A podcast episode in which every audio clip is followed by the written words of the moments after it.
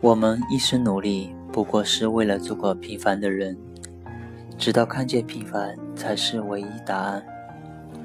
道德经中说：“是以圣人周不为大，故能成其大。”接受自己的平凡，才会成就非凡的事业。去年三月，欧洲时报网曾讲个淹没于历史之中平凡人的平凡故事。故事的配角叫赫拉斯瓦·卡贝蒂埃，1824年生于美国。他16岁时，中国正遭遇第一次鸦片战争，清帝国被列强打惨了，国际声望低到不能再低。但卡贝蒂埃顾不上这些闲事，他是个学霸，考取哥伦比亚大学，毕业后正赶上美国西部大淘金。不过，卡贝蒂埃没有加入淘金行伍。而是是于荒原创建一个城市，这座城市就是奥克兰。创建了奥克兰后，卡巴蒂安封自己当市长，又因为时常带头子军野营操练，他要求大家管自己叫将军。卡巴蒂埃的事业高开高走，蒸蒸日上，但中国人的国际地位却日益不堪。美国甚至公开搞起了排华法案，无视中国人权益。国际地位低，导致国人极度悲惨。就有一批中国人成为猪仔，被当作奴隶卖到了美国。上船时是批发价，到了美国就走零售渠道了。既然中国人便宜，卡巴蒂埃将军就去市场上雇佣了一批。其中有个奴工，明显跟别人不大一样，引起了卡巴蒂埃将军的注意。这个奴工名叫丁龙。卡巴蒂埃发现，奴工丁龙读过书，会写字，而且说话有板有眼，举凡所言皆有出处。是什么出处呢？卡巴蒂安很好奇，就询问丁龙。丁龙回答：“此乃口圣人的教诲。”嘿，你都成了奴工了，还圣人教诲呢？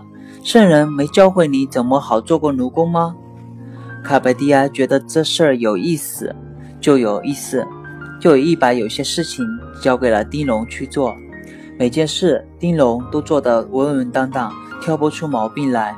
就这样，丁龙在卡贝蒂埃身边工作，越来越受信任。没多久，他就成了卡贝蒂埃的私下仆人，专职给卡贝蒂埃做饭以及打理日常事务。但丁龙再努力，终究是居于人下。卡贝蒂埃既是主人，当然就有点小脾气。有一天，卡贝蒂埃发了脾气：“滚，都给我滚！你们头都给老子滚！”火气上来，他把所有的佣人全都解雇了。解雇之后，卡贝蒂埃神清气爽，上床睡觉。一觉醒来，听到肚皮咕噜咕噜，才意识到自己做错事儿了。糟糕！把丁龙撵走了，今天没人做饭，要饿肚子了。正在恼，忽然间卧室房门打开，丁龙一如既往端着餐盘站在门前。当时卡巴蒂埃就震惊了：“你你你你怎么没走？”丁龙严肃地回答：“我原谅你了，虽然你控制不住自己的脾气，但你并不是坏人，只曾经约过的。”受人之托，忠人之事。这个做人呢，一定要爱好爱惜他自己的名誉。卡贝蒂埃彻底被打败了，说：“在我有幸遇出身微寒，但却生性高贵的人生，贴身。这个做人呢，一定要爱惜自己的名誉。”卡巴蒂埃彻底的被打败了，说：“在我有幸所遇出身寒微，但却生性高贵的贴身绅士性格的人中，如果真有哪种贴性善良、从不伤害别人的话，丁龙，你就是一个。你改变了我，你改变了我的性情，改变了我的世界观。从此，卡巴蒂安不敢再视丁龙为奴工，而是视为师友。”他从丁龙身上学到了许多可贵的品质，彻底了改变了他对中国人的成见。过了段时间，丁龙向卡贝蒂埃辞行：“我要退休了，我要退休了，请允许我离开。离开也可以。”卡贝蒂埃说：“但你必须答应我一个条件。”丁龙，请讲。卡贝蒂埃，为了我对中国人优良品质的尊重，请你务必允许我为你做一件事，任何事儿都行，只要你说出来，我一定做到。丁龙说。这不可以的，子曾经约过。卡贝蒂埃，少来，甭拿，甭管你家的孔子约没约过，你不答应我，我就不放你走。丁龙，真的不可以。卡贝蒂埃说，必须要可以。丁龙，嗯，那好吧，子曾经约过，老百次不敢辞。我真的有一个要求，顶斗楼吧。顶丁龙把他的要求说出来，卡巴蒂埃当时就傻眼了。中国人丁龙不是要求一笔丰厚的养老金，而是要求卡巴蒂安帮他把自己的血汗钱去写给一所有名的美国大学，请这所大学建立一个汉学系，专门来研究他祖国的文化。鸦片战争结束不久，积弱积贫的中国根本没有丝毫国际地位。而且美国公开排华，丁龙却提出这种要求根本不可能。然而，正是在这种残酷环境下，丁龙才会提出这样的要求。作为一个中国人，正是应该在这时候站出来。丁龙的要求难死了卡贝蒂埃。想来想去，他把丁楼交给他的一点二万美元全部寄给了自己的母校哥伦比亚大学，并附上了丁楼的亲笔信。希望母校看在自己当年是学霸，现在是名流的份上，给丁龙一个机会。而哥贝而哥伦比亚大学的回复是：去死，门都没有。卡普蒂埃急了，他把自己所有的积蓄，整整五十万美元，全部寄给了哥伦比亚大学校长，并写信大打悲情牌：五十多年来，我是从喝威士忌啤酒。和抽草烟的账单里一点一点地省出钱来的，这笔钱随信附上，我以诚悦之心奉给您筹建一所中国语言、文学、宗教和法律的系，并请您以丁楼汉学讲座教授之名。哥伦比亚大学收到了这么多一笔钱，心花怒放，说可以考虑。不过，这个丁楼是谁呀？怎么，我以前从未听说过。而哥伦比亚大学的回复是：去死，门也没有。卡巴蒂埃急了，他把自己所有的积蓄，整整五十万美元，全部寄给了哥伦比亚大学的校长，并写信大打悲情牌：五十多年来，我是从威士喝威士忌啤酒和抽烟草的账单里，一点一点省出来的钱。这笔钱随信附上，我以诚悦之心，献给您重建一所、重建一座中国语言、文学、宗教和法律系的。五十多年来，我是从喝威士忌啤酒和抽烟草的账单里，一点一点省出钱来的。这笔钱随信附上，我以诚悦之心，先给您重建一座。中国语言、文学、宗教和法律的系，并请您以丁龙汉学讲座教授为之命名。哥伦比亚大学校长收到这么多一笔钱，心花怒放，说可以考虑。不过，不过这个丁龙是谁啊？我怎么我以前没有听说过？别是在你神话书里看来的吧？要不咱们换个人如何？对了。清帝国的李鸿章大名鼎鼎，咱们就把这笔钱命名为李鸿章汉学系讲座教授，如何？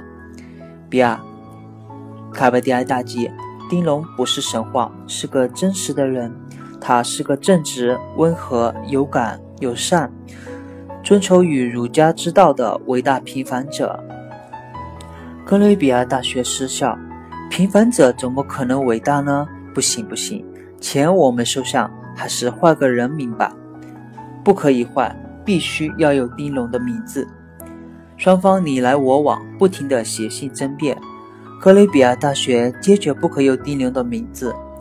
卡巴蒂埃发了狠：“你不用丁龙的名字，这事咱们没有个完。”双方争论到了一九零零年，冯庚子国难，八国联军攻入北京城，慈禧太后脚步沾地地逃往西安，周国再次被打惨。看起来丁龙这边更不可能有戏了。但是哥雷蒂亚大学认输了，丁龙赢了。在当时的美国，不止一个丁龙，这些学古海外的。平漂游子，他们失去祖国，也失去了自由，但是他们的心从未屈服，始终在以平静而温和的节奏为他们的心灵自由而战。被他们所感动、所征服的，也不止一个卡贝蒂埃。这些伟大的低见者，改变了改变了整个美国对中国的成见。一九零一年，美国第一个东亚系丁龙汉学讲座教授。在哥伦比亚大学成立。哥伦比亚大学坚决不肯用丁龙的名字，而卡本蒂埃发了狠：“你不用丁龙的名。”看起来丁龙这边更不可能有戏了。但是哥伦比亚大学认输了，丁龙赢了。在当时的美国，不止一个丁龙，这些学古海外的平漂游子，他们失去祖国。也失去了自由，但是他们的心从未屈服，始终在以平静而温和的节奏为他们的心灵自由而战。被他们所感动、所征服的，也不止一个卡贝蒂埃。这些伟大的缔结者，改变了整个美国对中国的成见。一九零一年，美国第一个东亚系丁龙汉学讲座教授在哥伦比亚大学建立。此后，中国有名的大学者如胡适、陶行知、冯友来、闻一多、马寅初等都曾在这里学习过。平凡的人也可以极其伟大。这就是丁龙的故事。人的一生要经历三次成长：第一次，发现自己不是世界的中心；第二次，是发现即使再怎么努力。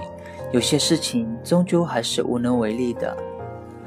这两次所谓的成长，实则不过是巨大的创痛，会让很多人陷入到自卑与绝望之中。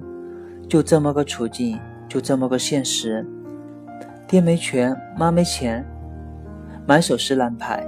上帝关上了我的门，随手也关上了窗子。临走还捎带脚用门板夹了一下我的脑壳，不公平啊！不公正，老天凭什么这样虐待我？就这样抱怨不休，却忘记了其实人生还有第三次成长。明知有些事情无能为力，但仍然可以努力争取，只为平凡而战。丁龙的故事是一个伟大人格的故事，一个心灵的故事，在被卖为猪仔的过程中。他曾遭遇了人类最悲惨的不公正、憋打、囚禁、虐待、失去自由、自尊与人格，而且作为一个异小异国他乡的一个奴工，他也注定了没有逆袭机会。更惨的是，他还指望不上国家的力量的救助，积弱的清清帝国恨不得能多买几个奴工换钱呢。但是丁龙从未放弃，他用心灵中最温和的力量。迫使高高在上的卡贝蒂埃承认了他的尊严，而最终让这个即使在美国也算是精英的不凡之士，心甘情愿为其所驱策，成就了一段催人泪下的往事。丁龙做到了一件他绝对不可能做到的事情。当我们说不可能时，往往是在强调环境，而忽视了来自于心灵深处的强大力量。诚如罗曼·罗兰所说：“没有伟大的人，没有伟大的品格，就没有伟大的人。一个人可能卑劣，也可能颓废，那只是他们的心陷入了深深的自卑与绝望。而这些人，他们的处境绝对要绝对要比丁龙好上一万倍。带心理力量的扁罚，让他们自私、自暴自弃，终沦为不堪之人。处境艰难与否，与我们的心灵力量成分成反比。心灵强大，举目尽是坦然；心灵卑微，坦途一时皆危。丁楼的悲哀时代，在新兴者不懈努力之下，已经成为过去。现在的我们，终将拥有无尽华美的未来。或许我们此生无法期望与丁楼般伟大的功业，但有些人陷入了成长苦痛，唉声叹气，有心无力，连梦想都不敢有，这就辜负了自己。也辜负了丁龙时代的付出者。其实，我们每个人都有强大改变命运的能力。如蔡志洲所说：“一朵花可以开，树可以长，杯子可以装水。把这些自己喜欢的事儿做到最好，就是德。雨会飘，水会流，风会吹，树会长，草会摇，时钟会走，这就是功。”找到自己此生的目标与方向，把事情做到极致，这就是我们的功德。一如丁龙所奉：“天下大事必作于细，天下难事必作于易。”急归步，足千里，会西河，成海流。人生就是这样，不急不躁，不温不火，一点点积累而成。而我们的人格、尊严与事业，也是于这平和的积累之中，渐而形成，终至伟岸。然后回首，守望来路，唯见暗淡的行迹之上，都刻着平凡与平淡。好了，今天的叔叔讲故事就到这里，亲爱耳朵们，大家晚安。